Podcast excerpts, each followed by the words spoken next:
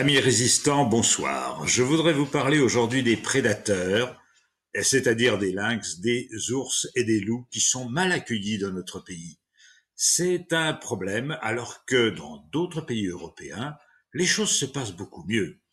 Quand vous pensez qu'il y a 1500 loups en Espagne, un millier en Italie et bien sûr dans toute l'Europe de l'Est, qu'il y a des ours en Espagne, qu'il y en a beaucoup en Roumanie et dans l'Est de l'Europe, on peut s'étonner que la France accueille si mal ces grands animaux qui sont utiles pour les équilibres naturels. Pourquoi en sommes-nous là? Parce que chez nous, un lobby agricole tout puissant impose aux politiques des génuflexions, des servilités qui sont lamentables. Je me souviens d'un temps où on nous expliquait que lors d'une manifestation agricole, les manifestants de la FNSEA pouvaient peindre en blanc les commissaires de police sans qu'on puisse y faire quoi que ce soit et souiller les préfectures allègrement sans qu'on leur fasse le moindre problème.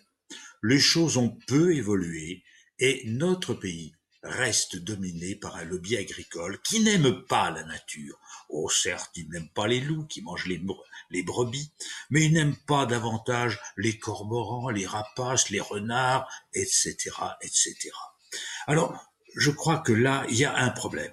Si je vous parle des loups aujourd'hui, c'est parce que notre ami Pierre Jouventin va sortir un livre, ces jours-ci, qui s'appelle Le loup, ce mal-aimé qui nous ressemble tant. Qui nous ressemble tant, oui. Vous savez, il y a un adage qui dit que l'homme est un loup pour l'homme.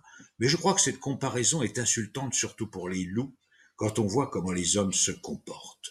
Le loup a sa place en France. Il a sa place notamment pour réguler les ongulés et pour faire que la nature soit équilibrée. Cette notion d'équilibre naturel, voyez-vous, échappe à ceux qui n'aiment pas la nature. Il m'a été donné il n'y a pas très longtemps de participer à une de ces réunions préfectorales sur le retour du loup dans les départements.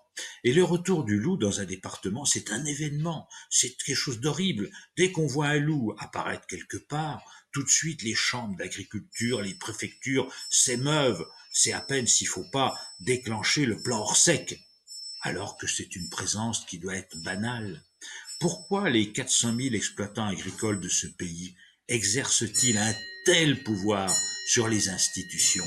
Pourquoi les 80% de Français qui aiment les loups et qui souhaitent qu'ils soient protégés ne sont pas entendus par les pouvoirs publics Mes amis, il faut continuer le combat pour la nature. Merci d'en être toujours. À une prochaine fois.